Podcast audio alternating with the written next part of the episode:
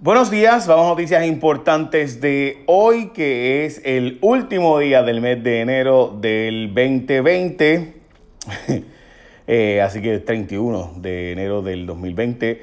Vamos a noticias importantes de hoy. Además de esta, decirles que hoy hay despedidas de, de, enero 2020 en muchos sitios, entre ellos en la placita. La gente de Medalla está invitando a diferentes locales donde va a tener happy hours, va a haber hasta fuegos artificiales y todo a las 12 de la noche. Eh, así que ni una bala al aire por si acaso. Eh, y eh, hasta Caribbean Cinemas también va a estar dando precios especiales hoy a la última película de la noche. bueno, las películas de hoy van a dar precios especiales. Bueno, en fin, hay un montón de actividades hoy para despedir enero del 2020. Así que aprovechenlo y salgan, etcétera. va a haber gente que va a decir que no hay audio. Voy a seguir porque pues hay, hay veces que dicen una gente sí, otra gente no, así que pues tengo que seguir.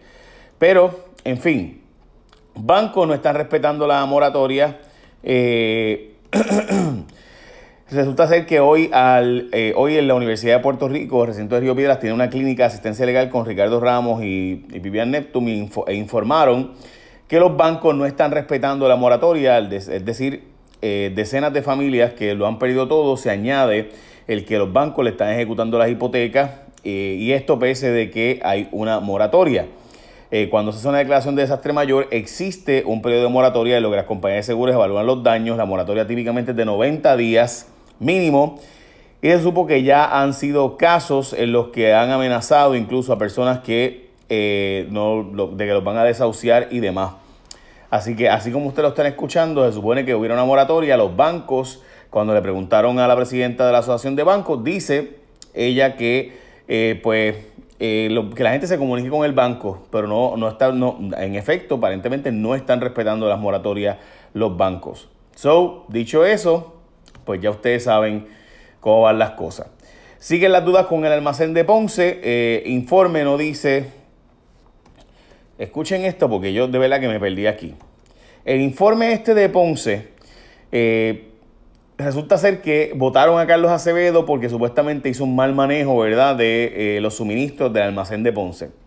Pero ¿qué pasa? Que el informe no dice eso. O sea, lo votaron por mal manejo del de, de los suministros, pero el informe que se hizo para investigar resulta ser que no dice eso. De hecho, no imputa un delito tampoco y no está investigando de forma criminal, sino administrativa. ¿Qué significa eso? Que básicamente aquí no hubo nada. De hecho, los legisladores del PNP Ayer preguntaron si fue que querían callar a Carlos Acevedo y el informe básicamente la forma de callar a Carlos Acevedo. Eh, básicamente quien dijo que la gobernadora sí sabía lo que estaba haciendo y sí sabía que había un almacén allí, sí sabía las cosas que habían en el almacén, eso dice Carlos Acevedo.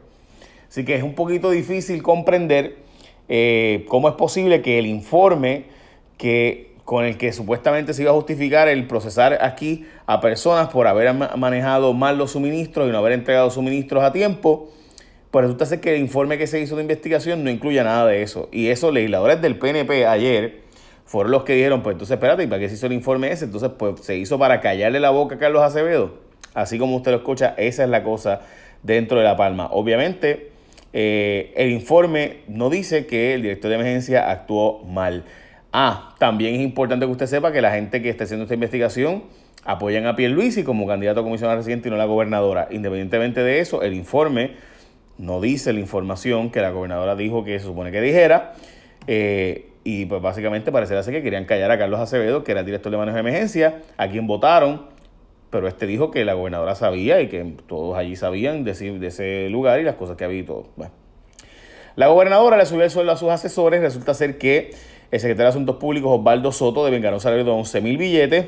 Eh, dice que el gobierno está ahorrando dinero. Se compara con el sueldo de Anthony Maceira, que era secretario anterior, pero es también dirigir a la autoridad de los puertos. Eh, así que el asesor auxiliar de Soto tiene un sueldo de 6.500 dólares mensuales. El secretario de la Gobernación, Antonio Pavón, va a devengar 11.250 dólares al mes. Por su parte, el asesor de asuntos municipales va a ganar 9.000 billetes al mes. Y la hija de la alcaldesa de Ponce cobrará un diferencial como secretaria de Política Pública de 3.280. O sea, como tiene dos puestos, pues ya ustedes saben. Eh, la gobernadora dice que el PNP, dice, perdón, al PNP que fondos federales eh, no serán soltados para arreglar la autoridad de energía eléctrica si no pagamos la deuda de energía eléctrica. Aunque FEMA lo negó, pero Ya ustedes saben, la gobernadora en una reunión, y voy a hablar de detalles de eso, además de la declaración del supuesto caso eh, de coronavirus que se activó el protocolo en Puerto Rico. No hay coronavirus en Puerto Rico, pero se activó el protocolo y es importante hablar de eso, si funcionó o no funcionó. Y también los endosos y quién está pidiendo un brequecito para no entregar los endosos todavía, porque, ups, eh, hay un problemita, este, parece que los viajecitos que se ha dado recientemente, pues no, pero bueno, nada. Antes de eso, hablamos de quién no ha entregado los, los endosos ya mismo. Pero hoy en Martins Barbecue tienen pollo picadillo en oferta, un cuarto de pollo, muslo de cadera con dos mini complementos y refresco o agua por $5.49. Y tiene sobre 15 complementos a escoger como yuca, amarillos, arroz, verdura, otros arroces, vale Así que ya saben, si quieren buena comida fresca todos los días con mucho sabor, pueden ir a Martins Barbecue. Y en Martins Barbecue tienen el especial, ya escucharon, de cuarto de pollo con muslo cadera, ¿verdad? Con dos mini complementos y refresco 16 onzas o agua. A 5.49 esos son los Martins Barbecue participantes. Otro día fui por allí, por, por el de Guaynabo. Eh, ok, así que ya lo saben, en Martins Barbecue. Además que la comida es hecha todos los días fresca, todas las mañanas, pollo, ¿sabe bien? Bueno. Bueno, lo que les decía, ¿quién no ha entregado los endosos? Les cuento ahora. El caso de supuesto coronavirus de Puerto Rico, gente, no se informó que hay un caso de coronavirus en Puerto Rico. No hay caso de coronavirus, de hecho se dijo lo contrario. Lo que sí se dijo fue que hubo un caso sospechoso y activaron los protocolos. La pregunta es si funcionaron los protocolos o no. O sea, funcionó la forma en que se trabajó el caso, sí o no. De hecho, se descartó que fuera coronavirus, eh, donde mismo se escribió. So, dicho eso, eh, básicamente, pues la pregunta es si se funcionó, si funcionó correctamente los protocolos de ese hospital, que fue Menonita en Calle, aparenta ser que sí funcionaron hasta ahora. Bueno. Eh, siguen las dudas con Almacén, como les había dicho de Ponce, eso vamos a estar hablando un poquito más hoy en detalle en mi programa de radio, pero eh, vamos a la próxima noticia. Ok, los legisladores del PNP, William Villafañe y María Milagro Charbonnier, revelaron que los federales supuestamente le dijo José Ortiz y eh, Omar Marrero y la gobernadora que los federales no van a soltar dinero a menos que la legislatura apruebe el acuerdo de la Autoridad de Energía Eléctrica para pagarle más de la deuda y que nos va a subir la luz, más de la deuda y que los federales supuestamente no van. Eso se supone que sean cosas separadas, que no tengan nada que ver la una con la otra.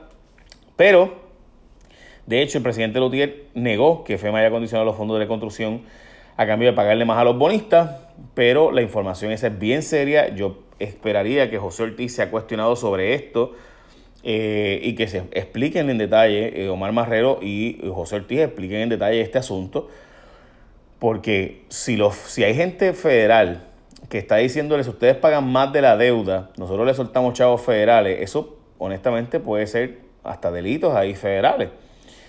Recuerden que quienes han ido presos hasta ahora, quienes han sido arrestados hasta ahora por actuar mal, son los federales. Recuerden que el caso de Asha Tribal es una federal. Así que bueno, ahí está eso. Declaración de emergencia mundial por el coronavirus de Wuhan. Las cifras eh, de contagiados subió a 213 muertes y casi 10.000 personas que han sido infectadas con este virus en 18 países. Las entregas de endosos, José Nadal Power está pidiendo un brequecito para no entregar los endosos todavía porque dice él que la emergencia, todo el mundo está metido con el tema del suroeste y por tanto pues, digo, yo no sé cuántas veces José Nadal Power habrá ido, eh, pero lo cierto es que eh, Carmen Yulín, la gobernadora, eh, no han entregado los endosos todavía. Yo puedo debo presumir que la mitad solo tienen que entregar 4.000 endosos, así que tienen que conseguir esos endosos fácilmente. En Gurabo emitió pagos a contratista que le devolvió el dinero a ex alcalde. Este, este alcalde de Gurabo está siendo procesado criminalmente por algo que honestamente fue un pescadito que le, le tiraron y él cayó y se puso a traquetear con chavos del municipio. Resulta ser que él le pidió a una gente que le pagaran a él dinero adelante y entonces él le dio a un sujeto que era un fraude, un supuesto sujeto que trabajaba con el FGC, quien estaba eh, alegadamente, y esto era falso, el tipo lo cogió de bobo al alcalde y le dijo, ah, yo trabajo con el FGC y yo voy a hacer unas antenas de telecomunicaciones, estoy buscando inversionistas. Y el alcalde le dio cheques de 156 mil pesos y 40 mil pesos y el dueño de la compañía eh, aseguró abiertamente en una vista en el tribunal que fue extorsionado por el alcalde y el exalcalde frente a un juicio por soborno y extorsión. Así que al alcalde lo estaban cogiendo de bobo y él cogió de bobo a otro para adelante. O sea, él, él extorsionó a alguien para que le diera los chavos y él vino y le dio los chavos a otro que lo estaba cogiendo de bobo a él. Este, ok, sí, ok, le explico. Este, había un sujeto por ahí diciendo, ah, yo tengo, yo puedo conseguir eh, este, antenas, de, antenas de telecomunicaciones por ahí porque yo trabajo para el FDC. Y le dijo eso al alcalde, el alcalde fue y consiguió chavos de un lado y se los dio. El tipo realmente no podía hacer nada de eso. Pero pues el alcalde se convirtió en corrupto para darle chavos a alguien que lo estaba cogiendo en un fraude. Bueno, se va a línea aérea de bajo costo Allegiant o Allegiant. Honestamente, yo he escuchado los dos nombres, pero creo que es Allegiant. En fin, abandonar el mercado de Puerto Rico en mayo. Estuvo cuatro años aquí. Eh, dijeron que no hay mucha demanda para vuelos de Puerto Rico con ellos. Eh, como les dije, hoy la gente de Medalla Live va a literalmente despedir el mes. El, evento se llama Restart 2020. También va a haber especiales en otras actividades por ahí. Eh, y empieza mañana la Serie del Caribe en Irán Bithorn, así que voy a estar yendo por allí.